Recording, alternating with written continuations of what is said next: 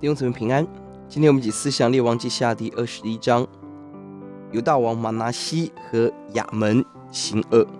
玛拿西继西西家做犹大的王，他可以说是犹大国最恶的一个王。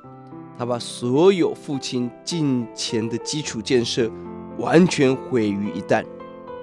非但如此，更积极把巴力、亚舍拉、天象、万象重回到犹大国。当敬拜，甚至进入圣殿立为偶像。神两次提醒圣殿应当有的功功能。第四节、第七节，圣殿是神的居所，神的名在其中。但玛拿西却把偶像大量的放在圣殿当中。玛拿西的犯罪是全面的背叛。四到七节，圣殿的背叛。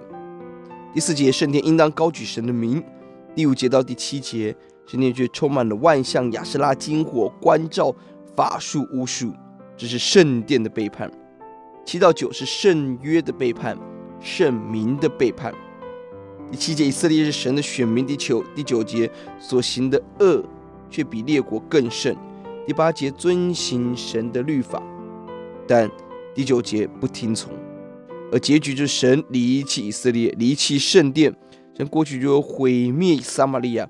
毁灭亚哈，如今要如此毁灭犹大。亚门王继续玛拿西的罪恶。二十二节离弃神，二十三节被人离弃，被人背叛，臣子把给杀了。一个离开神的人，至终被人离开；一个对神不忠的人，至终会被人不忠的对待。第七节、第八节，我们看到，即便圣殿充满了亚瑟拉的像，但神。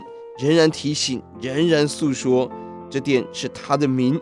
而以色列若遵守、谨守、遵行神一切吩咐的，和神仆人摩西所吩咐他们一切律法，神就不再使他们挪移离开神所赐他们列祖之地。